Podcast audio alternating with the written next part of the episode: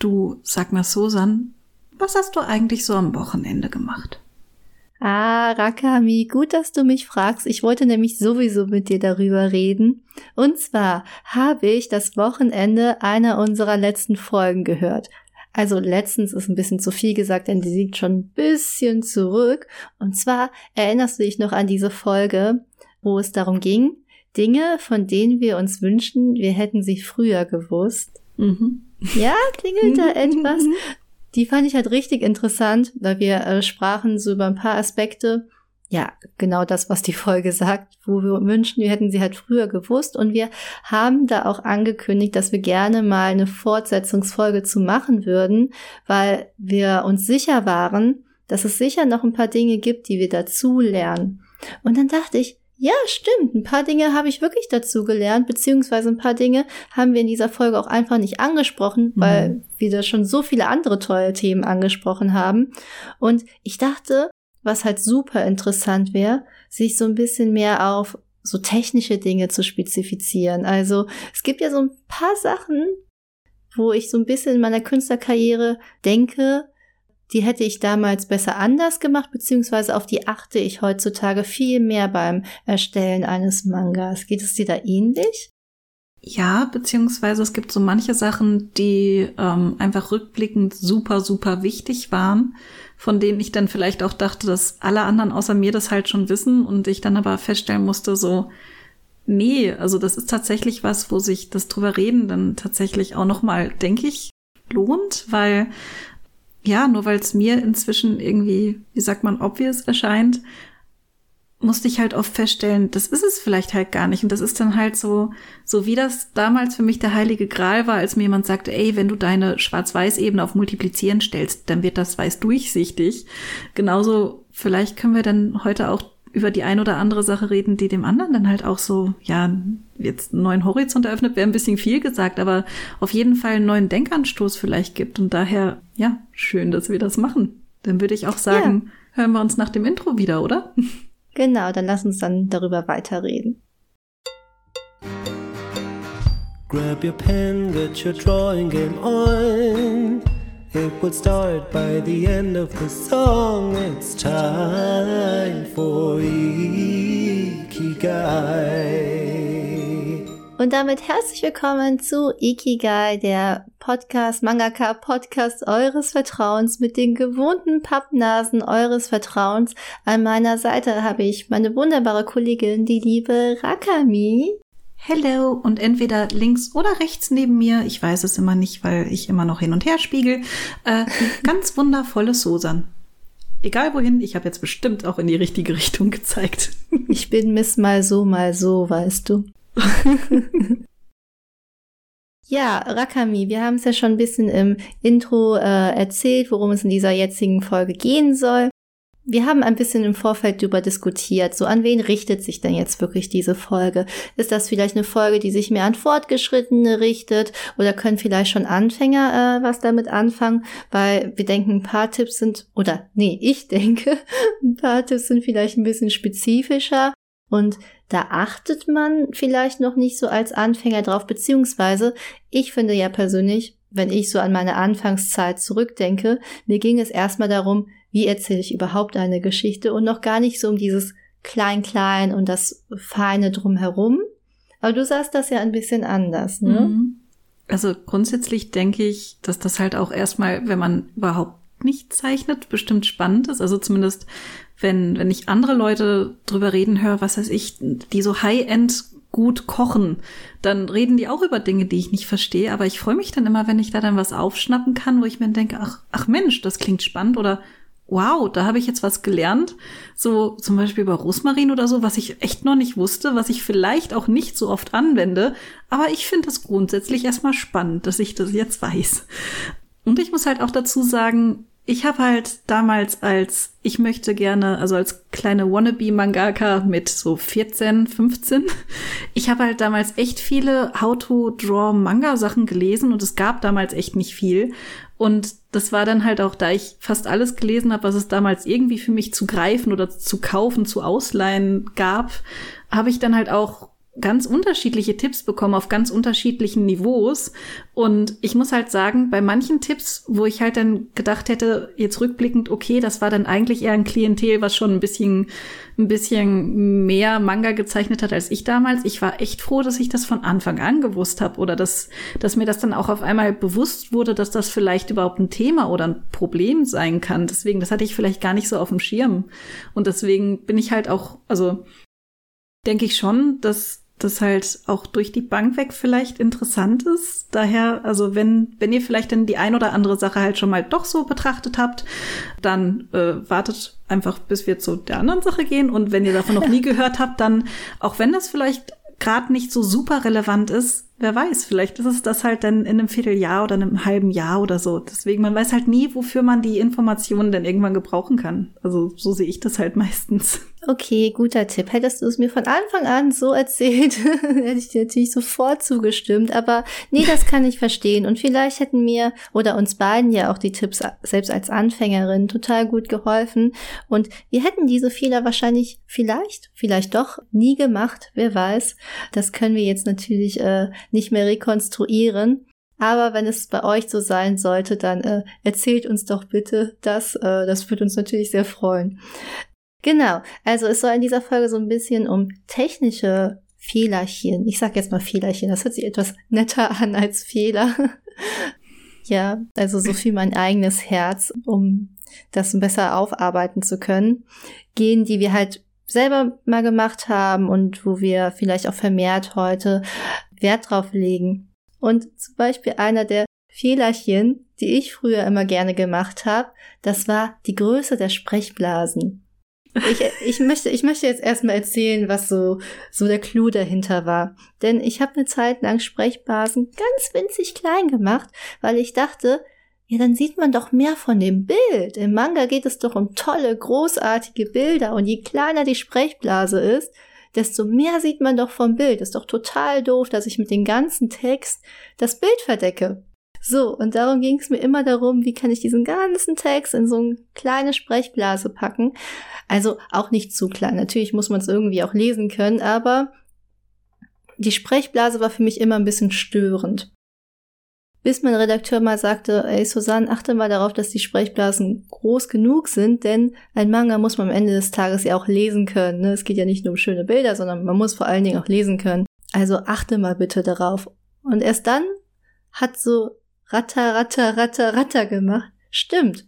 Und mittlerweile achte ich auf jeden Fall darauf, dass die Sprechblasen groß genug sind und vielleicht ein weiterer Tipp, damit man nicht immer denkt, oh, die Sprechblase, die verdeckt jetzt mein ganzes schönes Bild, ist vielleicht ein bisschen zu gucken, wie platziere ich die Sprechblase denn von vornherein so, dass es gut ins Bild passt. Ne? Also es gibt ja, also so mache ich es mittlerweile zumindest, dass ich halt immer gucke, wie komponiere ich das Bild auch um die Sprechblase drumherum. Also die Sprechblase ist nicht immer das Letzte, was einfach draufgesetzt wird mhm. und mal gucken, wo die Platz findet, sondern dass man von Anfang an versucht, die Sprechblasen auch in sein seine Bildkomposition mit einzurechnen, weil natürlich ist die Sprechblase Teil eines Bildes und nicht einfach das, ach, das Ding, was ich noch zum Schluss irgendwie draufklatschen muss, weil es halt irgendwie dazugehört. Oder wie geht es dir damit, Wakami? Darum habe ich zwischendrin auch so krass gegrinst, ähm, weil, also ja, ähm, also längere Geschichte. Ich fange mal an.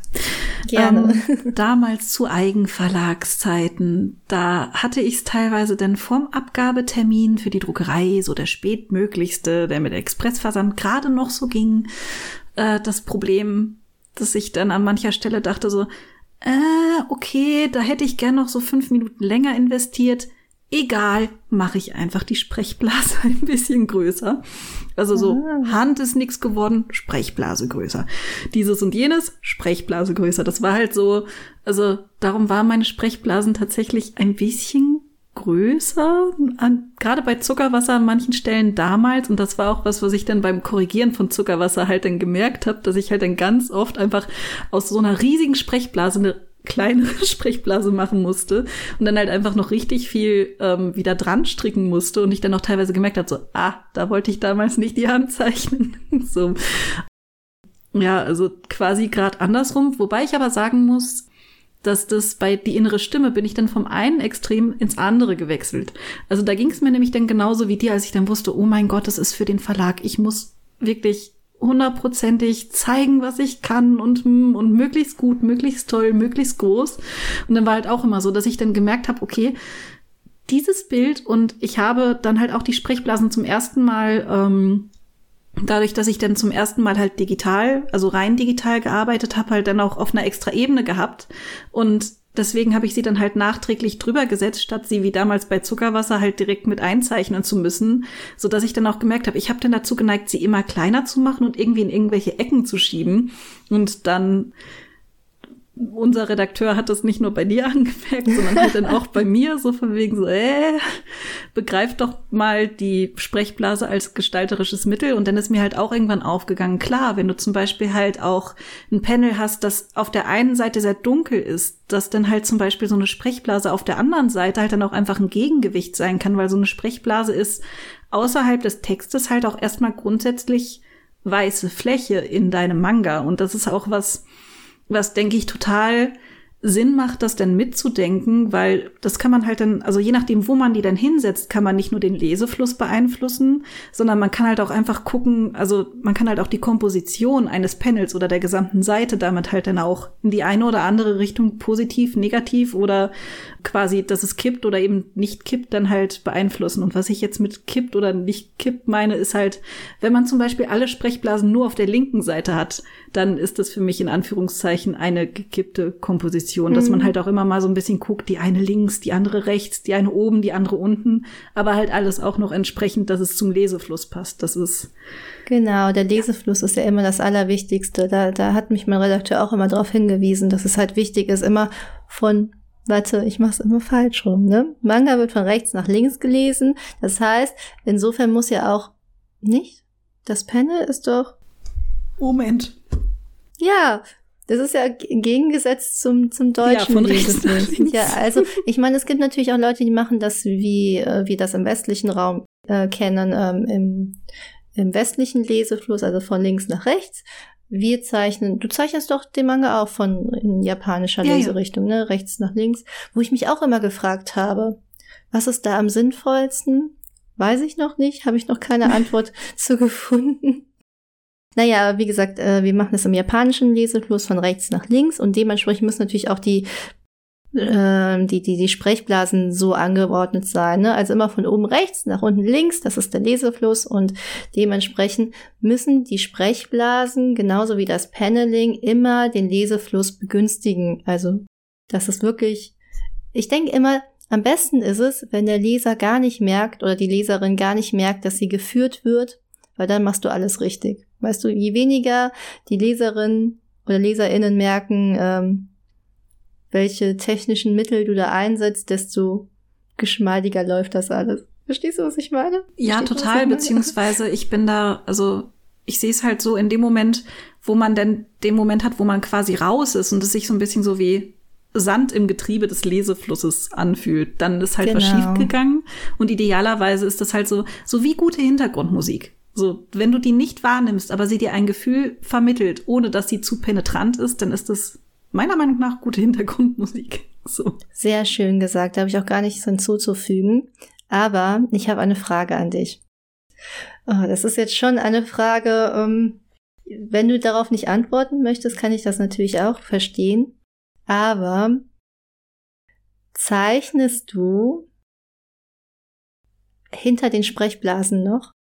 Es gibt ja Zeichnerinnen, die zeichnen und setzen dann die Sprechblase drauf, selbst wenn die vorher eingeplant ist. Oder ist hinter deiner Sprechblase nichts?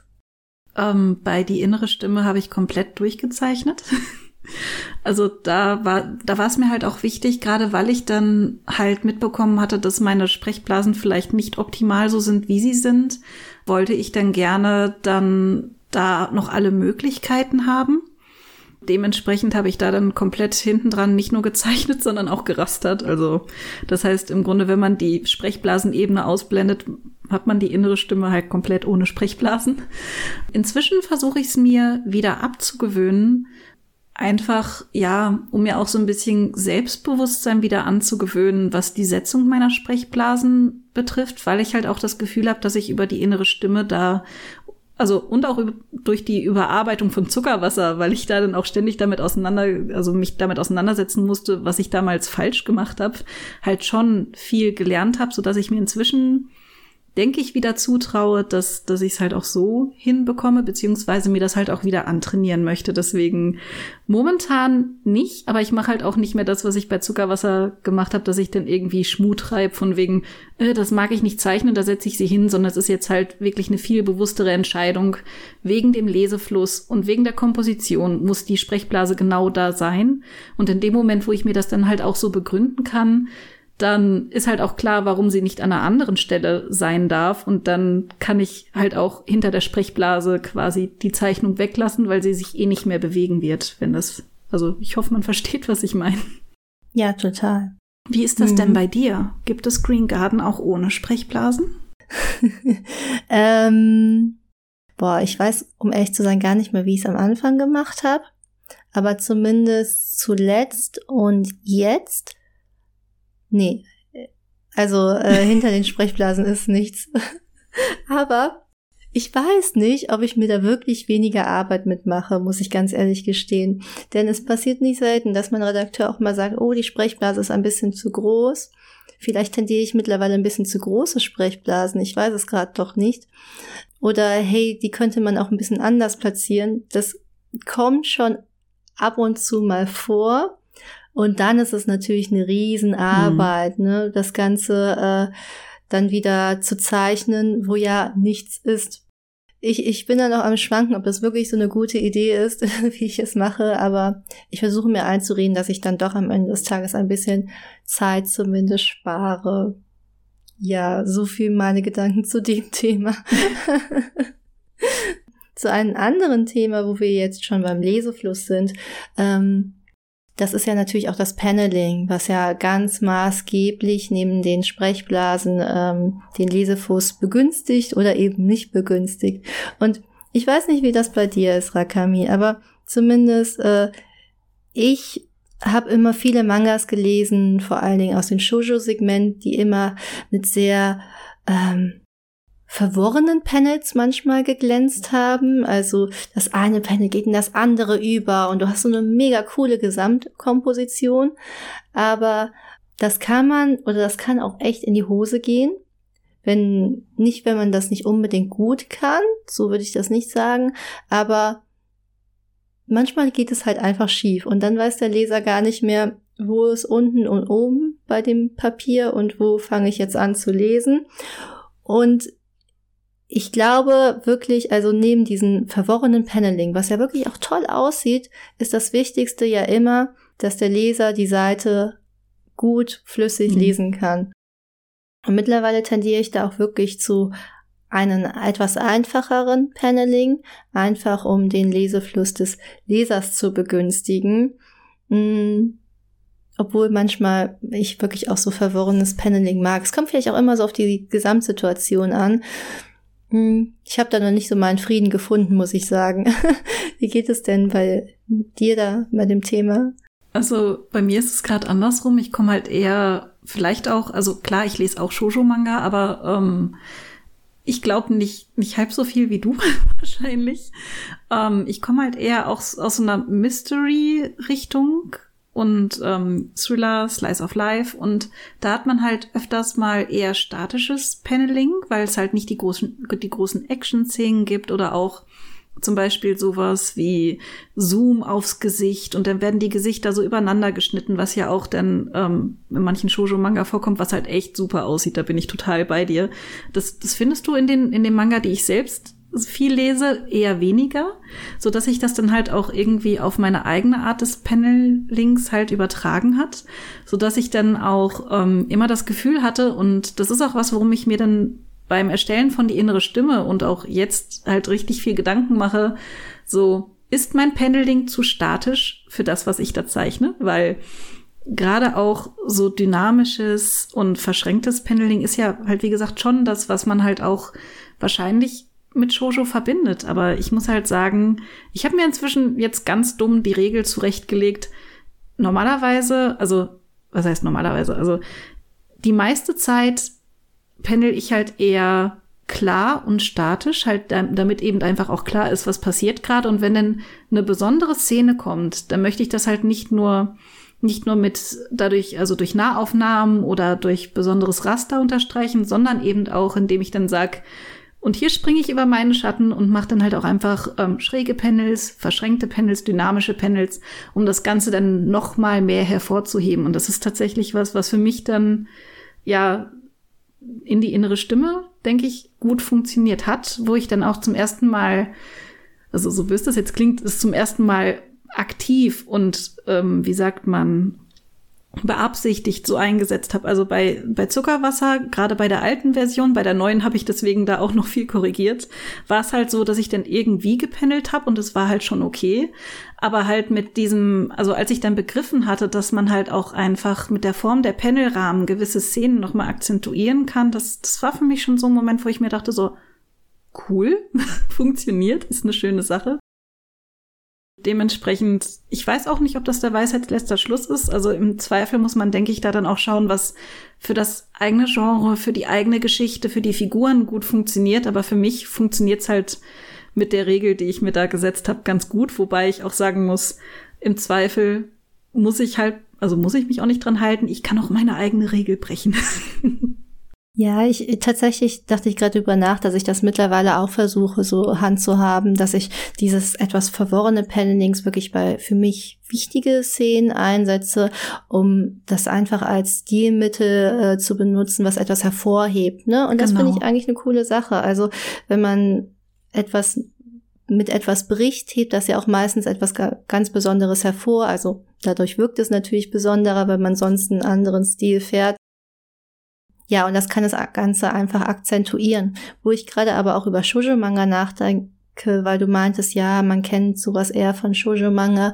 Da dachte ich aber auch, hm, das ist ja schon interessant, wie sich zum Beispiel Shoujo-Manga auch in den letzten Jahren entwickelt hat, mhm. dass ich finde, es ist viel klarer geworden. Wenn ich jetzt über die anfänglichen Sachen wie keine Ahnung, zum Beispiel von Arina Tanemura, die Sachen, ja. ne? Also äh, was, was gibt es da? Sag mal, Full Moon vor Sakashite, habe ich jetzt total falsch gesagt. Oder auch Jandi Kamikaze Diebe, ne? So diese genau. anfänglichen Shoujo-Werke oder auch Sailor Moon muss man sich ja auch mal angucken. Das ist schon teilweise echt wirr. Äh, beziehungsweise es geht zueinander über. Man hat viel freistehende Figuren und da passiert immer unheimlich viel. Und ich habe das Gefühl, dass es in den letzten Jahren hat sich das also genau in die gegengesetzte Richtung entwickelt, dass das Paneling viel klarer geworden ist, äh, viel mehr auch mit Weißraum gespielt wird. Es wird gar nicht mehr so viel gerastert wie damals. Und das finde ich total interessant, so dass man diese Entwicklung oder diese Modernisierung des Shoujos äh, mittlerweile so, so deutlich sieht. Ja, ganz, ganz, ganz spannende ja, ich glaube, du machst da gerade ein Fass auf. Da könnten wir noch eine Folge mitfüllen, weil ich denke, also sich ändernde Lesegewohnheiten und vielleicht auch den Einfluss, den Webtoons darauf haben, die ja auch noch mal mhm. eine ganz andere Art von Paneling haben, die aber natürlich auch beeinflusst in der Zeit, wo zum Beispiel dann Manga auf dem Handy gelesen werden, also auch Manga, die eigentlich für den Druck gedacht sind, auf dem Handy gelesen werden. Wie beeinflusst sich das gegenseitig? Das ist halt noch mal, also ist noch mal eine ganz spannend. eigene Folge. Ja, nee, aber da sieht man ja auch, dass auch Manga die Aufgabe hat, sich immer wieder neu zu modernisieren. Ich finde, also das ist ein Diskussionsthema, aber natürlich muss man, also muss, muss tut man in erster Linie gar nichts natürlich, aber natürlich gibt es ja Dinge, die auch einen gewissen Zeitgeist bedienen wollen, können, müssen. Je nachdem. Naja, okay, dann äh, weg vom verwirrenden Paneling rüber zu, oh Gott, das ist eigentlich auch nochmal ein ganz andere also könnten wir auch noch eine ganz eigene Folge machen und zwar Pacing. Uh, Pacing, riesiges Fass haben wir aufgemacht. Ich weiß, ich weiß. Und vielleicht fragen sich viele ZuhörerInnen, Pacing? Was? ja, Was dann Pacing? erklär mal. Okay, oh Gott. Bin gespannt. Also ich würde, ich würde sagen, Pacing ist ja in dem Sinne, wie schnell oder wie unschnell erzählst du gewisse Aspekte deiner Geschichte. Also wie viel zeitlichen Wert legst du auf gewisse, ja, wie gesagt, Aspekte deiner Geschichte. Man kann die gleiche Handlung, sagen wir, ein Mann geht oder eine Frau geht die Straße runter. Das kannst du in einer Seite erzählen, das kannst du aber auch über drei oder vier Seiten erzählen. Also welche Gewichtung gibst du bestimmten Handlungspunkte und wie beeinflusst das im Endeffekt deine ganze Geschichte? Okay, Rakami, du darfst mich jetzt gerne ergänzen. Äh, nee, ich finde, das, das klingt doch sehr, sehr schön, weil so hätte ich es ja, okay. in etwa auch. Also so hätte ich es wahrscheinlich nicht beschrieben, sondern viel wortreicher, aber so, du hast es halt dann einfach ohne dass ich es beschreiben musste, schon hervorragend zusammengefasst. Ah, danke schön. Eins plus mit Sternchen. ja, das ist halt für mich auch eine so eine Sache, wo ich finde, wo Comic und Manga sich auch sehr unterscheiden. Also neben der Tatsache westliche Leserichtung, japanische Leserichtung, bunt, nicht bunt, ähm, wobei man auch sagen muss, Comics gibt's ja auch in Schwarz-Weiß, war für mich halt immer auch das Pacing das, was dann tatsächlich meistens, auch nicht immer, aber meistens Manga interessanter als Comics für mich gemacht hat, weil ich halt das Gefühl habe, dass das Pacing bei Manga teilweise an manchen Stellen mehr Luft für Emotionen lässt, die ich im Comic dann manchmal halt dann vermisst. Das ist halt dann äh, für mich halt auch so gerade das, was du beschreibst mit dass man dann gewisse Sachen halt auf einer Seite abhandeln kann, so die dann im Manga halt dann mehr gestreckt werden. Und das ist auch was, wo ich dann auch denke, dass ich da dann bei die innere Stimme sehr viel gelernt habe, weil wer die innere Stimme gelesen hat, weiß, da passiert recht viel auf den Seiten, die da vorhanden sind. Und dann war es für mich halt da dann auch immer die Aufgabe vom Pacing her, wo kann ich in Anführungszeiten äh, Zeichen Zeit klauen, um sie an anderer Stelle wieder investieren zu können. Wenn ich zum Beispiel mir für gewisse Szenen, weil sie mir so wichtig sind und weil ich sie entsprechend inszenieren wollte, dann halt vom Pacing her mir ein langsameres gewünscht habe, da musste ich halt an anderer Stelle sparen und da dann halt Dinge schneller erzählen. Und das war dann halt auch, ja, wie eine Art Verhandeln mit mir selbst, dass dann da auch, ja, dass ich erstmal für die Sachen, die ich gerne machen wollte, natürlich die entsprechende Zeit und so wie ich es erzählen wollte, da war. Aber auch, also was mir dann auch aufgegangen ist, was ich wichtig finde, ist, dass man also was mir persönlich wichtig war, war halt, dass ich auch so ein bisschen Rhythmus drin habe, dass es auch dann spannend bleibt beim Lesen, dass es halt dann nicht so ist wie ein Zug, der einfach immer gleich schnell fährt, sondern halt eher so wie so eine Achterbahn, mal schneller, mal langsamer und dann geht's den Berg hoch und man, und dann ist es vielleicht halt auch schon so langsam, dass das halt auch was mit einem macht und an den Nerven zerrt, bevor es dann ganz schnell runtergeht oder so. Mhm. Ja, also ey, Pacing ist wirklich so ein Thema. das macht mich fix und fertig. fix und fertig man ist. Also, ich finde das wirklich, wirklich schwierig. So, so die perfekte Prise von zu schnell, nicht zu schnell, von schnell, langsam, von spannend und auch ein bisschen was Langweiligen einzubauen, damit du wieder die Spannung mehr hervorheben kannst. Also ich finde, das ist die größte Aufgabe einer Autorin oder eines Autors, ähm, wenn es äh, ums Erzählen geht. Und äh, also mir bereitet das jeden Tag Kopfzerbrechen. Ich kann dir gar nicht sagen, ja. wie viel. Und da denke ich halt aber auch dran, gut, dass ich mittlerweile um Pacing überhaupt weiß. Weil ich glaube, gerade als Anfänger, oder darum meinte ich halt auch ganz zum Eingang der Folge, als Anfänger möchtest du erstmal einfach eine Geschichte erzählen. Und wie schnell und langsam die erzählt wird, ist im Endeffekt erstmal egal. Du möchtest das einfach erzählen. Zumindest ging es mir so. Ich wollte einfach nur meine Geschichte erzählen und der Höhepunkt, den will ich am liebsten schon gleich zu Anfang erzählen, weil das ist ja das Coolste von allem. das will, da will ich so schnell wie möglich hinkommen. Aber dann darum zu wissen, dass man zum Beispiel so einen Höhepunkt in einer Geschichte auch über mehrere Seiten aufbauen kann und dadurch auch Spannung aufbaut und dadurch der Höhepunkt noch viel cooler ist, als wenn du gleich zu Anfang die große Katastrophe hast kann auch cool sein. Oder du nutzt die große Katastrophe am Anfang, um den Rest deiner Geschichte zu erzählen. Also darum zu wissen, was du wann wo platzierst, ist echt nicht verkehrt, ähm, um Geschichten zu erzählen. Beziehungsweise ich würde sogar sagen, das ist eigentlich der, der, der wichtigste Schlüssel, um eine gute Geschichte zu erzählen. Mm. Ich nicht? muss halt, ja, nee, bin ich total bei dir. Ich war nur gerade so, so am Sinieren. Also ich habe in der Vergangenheit, als es halt die großen Wettbewerbe und die vielen Wettbewerbe noch gab, halt dann auch echt viel bei Wettbewerben mitgemacht, habe dann aber auch halt bei Animex eigene Geschichten, die unabhängig von einem Wettbewerb waren, hochgeladen.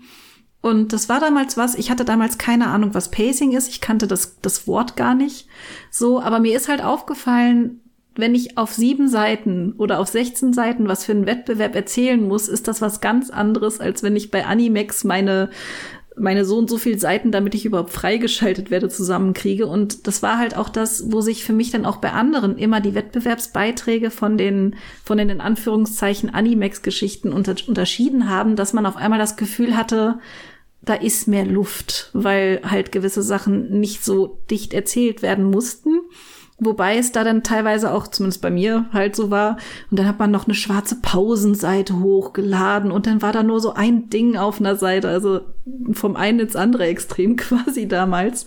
Und das war aber auch was, also wie gesagt, ich hatte vom Begriff selbst keine Ahnung, aber es war halt dann damals auch spannend zu gucken, halt wirklich, wie unterschiedlich man Geschichten erzählen kann, wobei ich auch damals nicht so reflektiert war, dass ich daraus dann, denke ich, die richtigen Schlüsse gezogen habe. Das war nur einfach hm, das fühlt sich irgendwie anders an. Und weiter habe ich dann auch nicht drüber mhm. nachgedacht. Das kam dann tatsächlich erst viel, viel später. Und ich glaube auch ein Stück weit dank Bakuman, weil es ist halt Wahnsinn, was die auf 19 Seiten erzählen können. Und das ist halt sehr eng getaktetes, äh, sehr eng getaktetes Pacing. Darum dauert es bei mir zum Beispiel auch voll lange, einen Bakuman-Band zu lesen, weil der halt einfach so dicht ist und so viel auf einmal passiert und so viel Text drin ist, aber auch ohne, dass es zu dicht wird. Deswegen muss ich halt sagen, Chapeau, das ist gut gemacht, so. Und an anderer Stelle ist es dann halt auch so, dass ich das Gefühl habe, bei anderen Mangern, Manga komme ich halt voll schnell durch, aber auch ohne, dass es langweilig wird, halt einfach, weil das Pacing dort dann halt ganz anders gemacht ist. Deswegen, das finde mhm. ich, ist für mich bis heute super spannend und faszinierend, aber das war halt auch so, dank Bakuman ist mir das damals dann erst bewusst geworden, dass das vielleicht einen Unterschied macht, wie man da erzählt. Aber das finde ich halt auch interessant, was du gerade so ein bisschen im Nebensatz gesagt hast, dass zum Beispiel Bakuman auch unheimlich viel Text hat und dadurch kannst du aber auch Pacing erzeugen. Es ist eigentlich voll interessant, ne, wenn man so drüber nachdenkt, ähm, dass das ja auch viel Text natürlich auch eine gewisse Langsamkeit ähm, erzeugt, dadurch, dass der Leser an sich einfach langsamer also nicht so schnell durch die Panels kommt, ne? Mhm. Wo du wiederum mit wenig Text natürlich auch eine gewisse Geschwindigkeit erzeugen kannst. So, das ist, also Finde ich unheimlich spannend. Könnten wir auf jeden Fall nochmal eine Folge zu machen. Äh, das ist natürlich jetzt viel Fachgesimpel. ähm, aber setzt euch auf jeden Fall mal mit Pacing auseinander. Ich hoffe, ihr könnt dann auch noch schlafen. Ich kann es nicht mehr, seitdem ich darum weiß. Und äh, ja, das ist äh, auf jeden Fall ein sehr, sehr spannendes Element, wenn es ums Geschichtenerzählen geht. Gleichzeitig, wenn wir eine Geschichte erzählen, ne, finde ich, nichts ist so, also nichts macht Manga mehr zum Manga als die Charaktere als solche. Also ich finde, wenn du, wenn wir auch gerade erzählen, es geht viel um die Gefühlswelt der, der, der Figuren, dann geht es ja auch an sich sehr viel um Charaktere. Ich finde, Manga glänzt sehr dadurch, dass es immer meistens sehr nah an den Charakteren als solches ist. Und da finde ich auch voll interessant, wie du zum Beispiel, oder worauf ich mittlerweile mehr achte, wie ich nicht nur durch das, was die Figuren sagen, etwas über die Figur erzähle, sondern auch zum Beispiel, na klar, auch über das Aussehen und dies und das, aber auch über die Körperhaltung. Und Körpersprache, wie benutzt man Ja, dich? genau, und das meine ich mit Körpersprache. Ja, genau, und das finde ich auch ein sehr, sehr, sehr spannender Punkt, weil ich das oft bei, bei Anfängern sehe und auch bei mir selbst gesehen habe, dass der, der Charakter war definiert, der hatte einen coolen Look, ne, so, keine Ahnung, coole Haare, coole Klamotten, der, der Charakter wurde beschrieben, hey, ich bin Lisa, ich bin 15 Jahre alt und gehe auf die so und so Schule, meine Hobbys sind Tennis, dies und das, wo wir ja auch schon mal besprochen haben, das könnte man auch anders machen, ne? Aber so, der Charakter war definiert. Aber dann stand der Charakter einfach nur rum. Und das ist natürlich auch schade, weil natürlich haben wir ja alle eine gewisse Art von Körpersprache, ne? Das ist total schwierig auch umzusetzen immer. Weil es gibt ja auch Situationen, da steht man auch einfach doof rum. Ich tue das zumindest manchmal. Aber ähm, da so ein bisschen darüber nachzudenken, wie könnte der Charakter sich bewegen, wie, wie könnte der Charakter gehen, hat der irgendwie einen bestimmten Tick, den er immer macht oder so, ähm, ist auch ein gutes, gutes Stilmittel, um die Charaktere einfach nahbar zu machen, was aber wirklich nicht leicht ist. Also ich hader damit heute tatsächlich immer noch mit. Ich finde, ja. also man lernt die Charaktere aber auch noch mal ganz anders kennen, wenn man sie erstellt oder schreibt, wenn man sich da um gewisse Dinge Gedanken macht. Also zum Beispiel, was ich mich super gerne frage, ist erstmal grundsätzlich, wie würde die Person, die ich gerade entwerfe oder schreibe, tanzen. Wie würde diese Person, wenn eine Katze ihr auf der Straße begegnet, wie würde sie sich zu dieser, also zu dieser Katze runterbeugen? Würde sie sich hocken, hinknien, einfach Oberkörper runter? Oder auch, ähm, wie würde diese Person, wenn sie auf dem Sofa sitzt, sitzen? Würde sie im Schneidersitz da sitzen, so halb liegend? Würde sie eher gerade sitzen, eher mit geradem Rücken oder ähnliches? Und es ist halt, also es sind gefühlt immer dieselben Fragen, ich, die ich mir dann halt bei den einzelnen Charakteren stelle. Und das, und das Schöne ist, in dem Moment, wo ich dann diese Fragen für mich beantwortet habe, dann habe ich auch auf einmal ein, ein viel, ja, wie sagt man, ein viel allumfassenderes Bild davon, wie dieser Charakter ist, weil in dem Moment, also das war für mich halt auch super spannend bei die innere Stimme, der Unterschied zwischen der Körpersprache von Lil und Momo war halt was, wo ich dann mit meinem Redakteur auch viel drüber gesprochen habe und wo ich auch im Vorfeld viel überlegt habe, weil Momo ist eher steif in ihren Bewegungen und Lil ist, da ist alles sehr fließend, fast ein bisschen, ein bisschen tanzend, mit Leichtigkeit, mit, mit schwingenden Bewegungen. Und das war halt dann auch das, dass ich da dann wusste, okay, das muss halt im Manga dann auch irgendwie rauskommen und das war dann auch ja die große Aufgabe und ich denke aber, also ich hoffe, ich habe es hingekriegt. Ich habe auf jeden Fall wahnsinnig viel dabei gelernt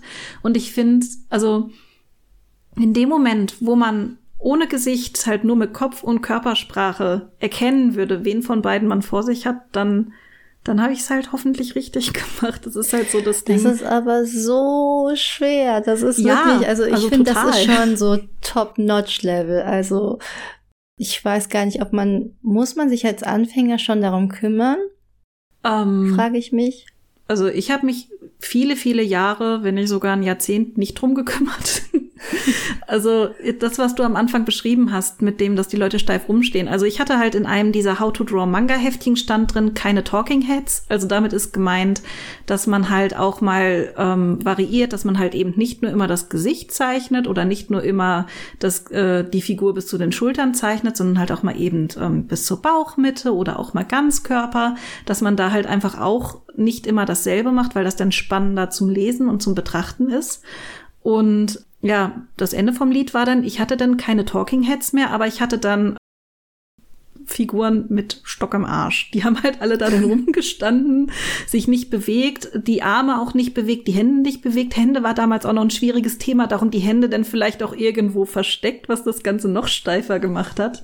Also ähm, klar, es ist super schwierig. Es ist erstmal, finde ich, auch ganz schön anstrengend, sich überhaupt eine Körpersprache auszudenken, die vielleicht halt dann auch gar nicht so der eigenen entspricht und dann halt auch in den entscheidenden Momenten dann dran zu denken und das halt dann auch ja, entsprechend im Manga unterzubringen, dass es nicht gekünstelt wirkt, aber halt trotzdem wahrnehmbar ist. Das ist schon, also da bin ich ganz bei dir, das ist verdammt schwer. Und ähm, wenn ich davon die innere Stimme spreche, dann meine ich auch, ich habe mein Bestes gegeben. Keine Ahnung, ob es halt dann geklappt hat, aber ich hoff's. Ähm, aber auch gerade jetzt, wenn es dann um neue Charaktere geht, dann fängt man ja wieder bei Null an. Und dann, wenn man dann auch irgendwann feststellt, so irgendwie passt die Körpersprache nicht zu dem, was man sich inhaltlich und zum Charakter überlegt hat, dann muss man halt wirklich noch mal schauen. Ähm, also ich finde, dann schlägt da dann aber auch sieht cool aus, ist dann weniger wichtig als passt zum Charakter. Aber das jetzt sind wir wieder bei Details und für Fortgeschrittene und so. Ja, aber drum zu wissen ist ja voll interessant, wo du es auch gerade sagtest mit Talking Heads, ne? Also klar, ähm, wenn du wenn du dich weg von diesen Talking Heads bewegen möchtest und so ein bisschen ähm, auch mit mit mit Kameraperspektive und äh, all dem auseinandersetzt, da merkst du auf einmal, ey, Mangaka sein ist ja fast so, als wärst du Regisseur. Weil du musst dich wirklich total ja, ja. damit auseinandersetzen, wo befindet sich die Kamera im Raum und wo befinden sich die Figuren im Raum. Und ich habe da manchmal echt Probleme damit, weil Okay, vielleicht hast du ja auch dieses Problem. Ich, ich muss zugeben, ich habe dieses Problem immer noch. Und mein Redakteur weist mich netterweise gerne darauf hin, ich habe manchmal das Problem mit dieser Dreidimensionalität. Figuren stehen im Raum, die eine Figur steht rechts, die andere steht links, also Figur A steht rechts, Figur B steht links. Und dann äh, schwenkt die Kamera und auf einmal sind die Figuren vertauscht, dass Figur A auf einmal links steht und Figur B auf einmal rechts. Aus Versehen passiert mir ganz oft, weil ich manchmal so mit dem Kameraschwenk dann ähm, bin ich verwirrt. Mein, mein, mein kleines Hirn ist dann auf jeden Fall sehr verwirrt. Ganz, ganz oft tatsächlich. Und dann immer daran zu denken und immer zu gucken, okay, wie würde die Kamera jetzt wo sein? Wie würden die Figuren so stehen? Und vor allen Dingen, wie verwirrt es nicht den Leser? Ne, das ist mhm. ja auch nochmal ein Punkt, weil natürlich äh, auch je nachdem, wo die Kamera steht und wo die dann im nächsten Panel steht, muss irgendwie passen also, dass es nicht verwirrend ist. Weil manchmal kann auch so eine Kamera total verwirren. Kennst du das manchmal in Filmen, wo du denkst, der nächste Schnitt kommt und irgendwie verstehst du gar nicht mehr, wo befinden sich die Figuren auf einmal im Raum oder so? Ja, idealerweise, also was heißt idealerweise? Also nach dem, was, was ich dann mal also aufgeschnappt und mir dann angelesen habe, sollte das aber auch eigentlich nicht so sein. Und zwar habe ich das nämlich auch überhaupt nicht auf dem Schirm gehabt, das mit der Kamera, bis ich dann irgendwann mal Paprika von Satoshi Kon geguckt habe. Übrigens ganz genialer Film. Wer nicht kennt, Paprika gucken, bitte, bitte, wirklich wundervoll. Muss ähm, ich auf jeden Fall noch gucken dann. Unbedingt. Und da geht's halt auch zwischendrin darum, dass da ein Polizist ist, der früher aber in der Schule oder in der Uni, ich glaube Schule, ähm, gerne Filme gedreht hat. Und die reden dann halt auch genau darüber, wie die Kamera positioniert werden muss, damit das nicht verwirrend ist. Deswegen die Idee dahinter ist, wenn man zwei Personen hat, und die Leute, die jetzt auf YouTube gucken, sehen jetzt mein Gefuchtel. Die anderen denken sich das bitte. Also wenn man zwei Personen hat und man zwischen diesen beiden Personen ein Seil spannen würde, dann darf die Kamera dieses Seil, diese Linie nicht überschreiten. Dann bleibt es also unverwirrend für die BetrachterInnen. Deswegen, mhm. ähm, ich glaube, das irgendwas mit P, Pan, irgendwas heißt das, glaube ich, auch. Also im Zweifel einfach Paprika gucken und dann googeln, so wie ich es damals gemacht habe. Oder ich glaube, ich habe mir damals sogar noch Bücher anschauen müssen, weil ich damals noch kein Google hatte. Aber auf jeden Fall diese Linie, das ist halt auch was, was ich ganz oft merke, dass ich halt dann auch das gerne in meinen Manga dann irgendwie für eine besonders tolle Perspektive gerne überschreiten würde oder auch für den Lesefluss, weil es gibt für mich halt, also in dem Moment, wo ich zum Beispiel unten links auf der Seite bin und die Figur guckt nach unten links, dann fühle ich mich ja gleich zum Umblättern hingebracht. Und wenn dann aber das entgegen dieser Linie ist, dass die Figur eigentlich nach rechts schauen müsste, dann ist immer so die Frage, hm, was, was, was gewichtige ich, ich jetzt mehr? Dass jetzt Richtung Umblättern geht oder dass es hoffentlich weniger verwirrend ist? Und dementsprechend, das ist halt auch immer so ein Verhandeln, weil dann halt auch die Frage halt, wie gesagt, ist, was ist wichtiger? Und deswegen bin ich da aber auch halt voll bei dir, dass es halt dann doch oft passiert oder aus anderen Gründen dann halt doch so sein muss, dass man diese Linie dann halt im Manga doch überschreitet. Aber es ist, also war für mich damals voll die Offenbarung, überhaupt erst mal zu wissen, so, aha, ist diese Linie und die gibt es. Und wenn man da dann halt drüber ist, dann wird's halt verwirrend. Weil klar, wenn die Leute auf einmal andersrum stehen, irgendwie fühlt sich das beim Lesen halt auch nicht so nett an. Und das ist mir halt damals erst bewusst geworden. Das war halt auch so, so mindblown. Ja, total, total. Also es ist halt auch echt auch einfach schwierig. Also da bin also, ich auch ich, bei dir. ja, gerade auch das Verhandeln das, so. Das ist halt dann genau, was ja, was du halt auch wie? sagtest. Ich finde halt vor allen Dingen, weil du ja auch noch mal beim Manga eine andere Ebene hast, als du die beim Film hast. Ne? Beim Film klar, du hast deine verschiedenen Shots. Beim Manga hast du diese Shots auch, aber die tauchen ja alle zusammen auf einer Seite auf. Hm. So und das heißt, diese Shots so anzuordnen, dass es insgesamt auch eine schöne Gesamtkomposition ist, ist ja dann nochmal der zweite Aspekt dahinter. Und was du ja auch beim Manga viel machen kannst, ist ja, dass du die Leserichtung mit der Blickführung beispielsweise, was du schon gerade angedeutet hast, ähm, der Figuren steuern kannst. Ne? Wie dass du sagtest, die Figur guckt nach links ne? und dann blättert man auf die nächste Seite um. Aber das kannst du ja auch innerhalb der Seite machen, ne? dass zum Beispiel vor oben rechts eine Figur nach unten schaut und oben links schaut eine andere Figur sozusagen nach oben rechts mhm. wiederum und dann sieht es so aus, als würden sich die Figuren angucken beispielsweise, ne, äh, auf der ganzen Seite sozusagen über die Panels hinweg. Also du hast halt einfach diese nochmal diese andere Ebene und damit musst du es halt dann auch noch verhandeln, dass das dann auch noch okay und gut aussieht und schön und was weiß ich, was du dir da ausgedacht hast. Ja, und also dann noch die Positionierung der Sprechblasen dazu, weil ja der Blick dann von der Figur zur Sprechblase hin zur nächsten Figur geht und dann haben wir das ganze Konglomerat, ja, mit dem genau, wir uns genau, auseinandersetzen. Genau. Und wie ordnest du auch die Panels an? Nicht nur, äh, dass es dem Lesefluss entspricht, sondern auch in welcher Größe positionierst du die Panels, dass das dann auch alles Also, das ist echt. Das ist schon nicht so einfach und ich finde, es ist halt auch nicht. wichtig zu sagen, dass es nicht so der Weisheit letzter Schluss dort gibt, sondern es ist halt immer die Frage, was man selbst halt wie gewichten möchte. Also, ja. das ist halt auch was, ich glaube, so als Faustregel habe ich mal gelernt, wichtige Panels müssen größer, unwichtig, also in Anführungszeichen unwichtige mhm. Panels, die halt einfach irgendwie eine Bewegung oder eine Verortung im Raum oder so darstellen müssen, die können eher kleiner sein. Aber dann ist halt auch die Frage, wenn für mich halt der Ort total wichtig ist, dann muss ja die Verortung wiederum total groß werden. Deswegen ist es halt immer auch die Frage, was möchte ich gerade wie erzählen und mit mhm. welchen Charakteren. Ja, und das ist ja dann spannend. Dadurch, also nicht nur durch den Inhalt einer Geschichte werden Geschichten unterschiedliche Manga, sondern auch, welche Gewichtung gibst du verschiedenen Aspekten der, der Geschichte. Sagen wir du und ich, wir würden beide die Geschichte eines Hundes zeichnen, frag mich nicht, wie ich darauf gekommen bin, der durch die Welt geht und äh, er findet ein Leckerchen und bringt das nach Hause zu seinen Herrchen. Das ist jetzt unsere Geschichte, ja? Mhm. Die, wir haben jetzt so 30 Seiten, um diese Geschichte zu erzählen, wir beide. Und ich wette mit dir, selbst wenn wir die gleichen Charaktere festgelegt hätten, also unser Hund sieht gleich aus, unser Herrchen sieht gleich aus, unsere Welt sieht gleich aus, wir würden diese Geschichte komplett anders erzählen.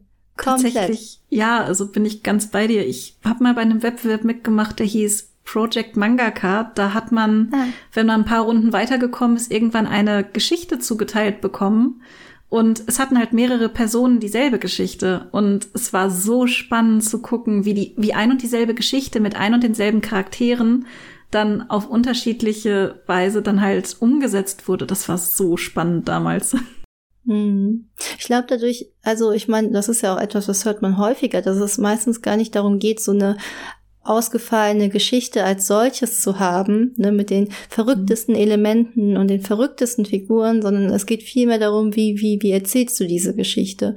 Also du kannst halt auch, das, das haben wir auch schon ganz oft gesagt in Folgen, dass du halt auch, also großes Erzähl, Erzähl können oder großes Autorinnen können ist ja eigentlich eine super einfache Geschichte total interessant und spannend erzählen zu können. Wir hatten mhm. ja diese ein jemand geht einkaufen Geschichte, erinnerst du dich noch, wo wir mal drüber geredet haben? Ja.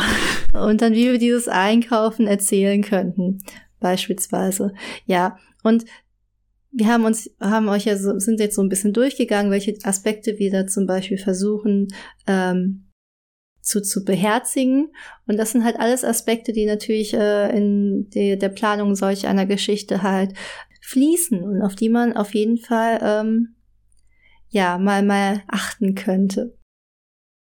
Ja, ich würde sagen, ja. ähm, perfektes Schlusswort.